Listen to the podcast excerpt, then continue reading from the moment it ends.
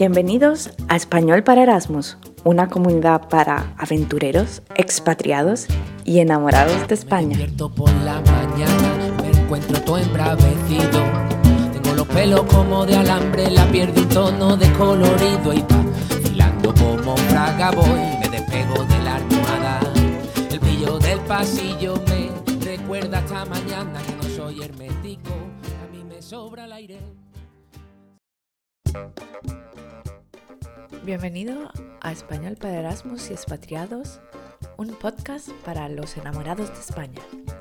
Hola, mis queridos guiris, willkommen, bienvenido. Soy Julia, vuestra profe de español en podcast y en directo. ¿Qué tal estáis? Espero que estéis disfrutando de vuestra vida Erasmus o de vuestra nueva vida en España, que estéis donde queréis estar en armonía con vuestros deseos y con vuestras ganas de aventura, que es lo que identifica a esta comunidad. Es una comunidad de gente que se atreve. Hoy vamos a ver un tema que os preocupa a muchos de vosotros, tanto a Erasmus como a expatriados que llegan a España por primera vez. Y ese tema es la búsqueda de piso. Eine Wohnung finden. La búsqueda de piso. Eine gute Wohnung zu finden ist wichtig und je schneller, desto besser.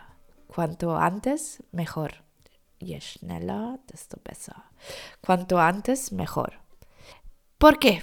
Porque sentirte bien en el lugar donde vives, aunque sea por poco tiempo, que este lugar sea cómodo, que sea práctico, que esté cerca de nuestra universidad o cerca de nuestro lugar de trabajo, es empezar con buen pie en el extranjero. Y normalmente es el primer tema que nos puede dar problemas. En las residencias universitarias españolas, desgraciadamente no hay muchas plazas dedicadas a los Erasmus. En las grandes ciudades españolas hay bastante competencia por conseguir un piso. Así que tanto los Erasmus como los expatriados se ven condenados a la inseguridad que da buscar a ciegas en una nueva ciudad y sin saber si los anuncios que hay en Internet son de fiar. El primer contacto con el piso deseado suele ser por email o a través de una página web, pero un consejo común para evitar disgustos damit keine weitere Irritationen entstehen. Para evitar disgustos es llamar por teléfono. Primero, para aseguraros de que esa persona existe y no es un timo. Un, es kein Betrug, no es un timo. Segundo, sobre todo en las grandes ciudades, para tener más posibilidades de que nos den el piso, porque hay mucha competencia. Y una llamada suele ser más efectiva y más rápida que un email. Pero, ¿qué pasa cuando tenemos que hablar por teléfono en un idioma extranjero? Pues que nos cagamos de miedo. Wir haben Schiss. Richtig Schiss. Nos cagamos de miedo.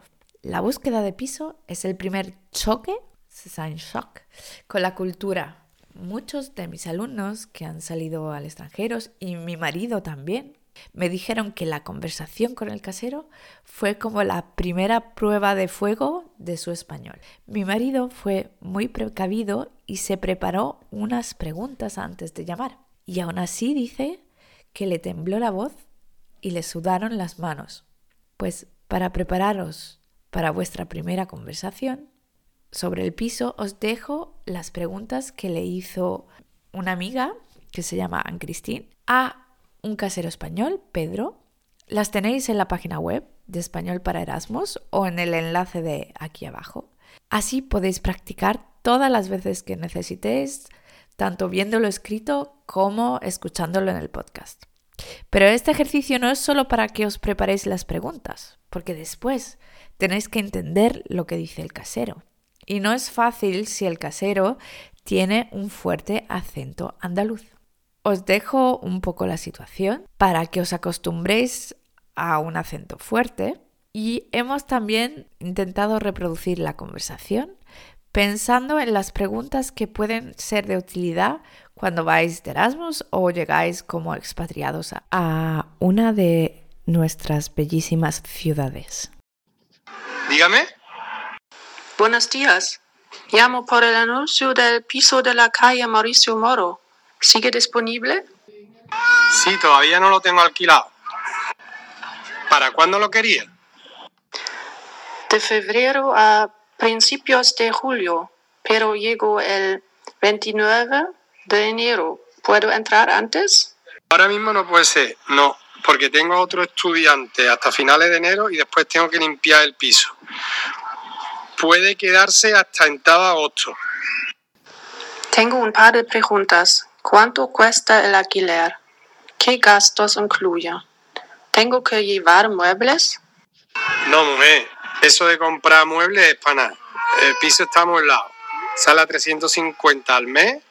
Lleva comunidad, gastos de luz, agua y wifi. El butano va aparte. ¿A cuánto queda el piso de la universidad? Pues hay una parada de autobús, pero depende en dónde estudie. En Málaga hay dos campus. A elegido se tardan 10 minutos. Al campus de Teatino, un poco más. Tiene una boca de metro a 5 minutos del piso. Si quiere ir al centro, son unos 20 minutos andando. ¿Hay algún supermercado cerca? ¿A cuánto está de la playa? Hay de todo. A dos minutos andando tiene un Mercadona. A cinco, un día. Y un Eroski un poco más para adelante. También está muy cerca del paseo marítimo. La playa tiene cerquita, cerquita.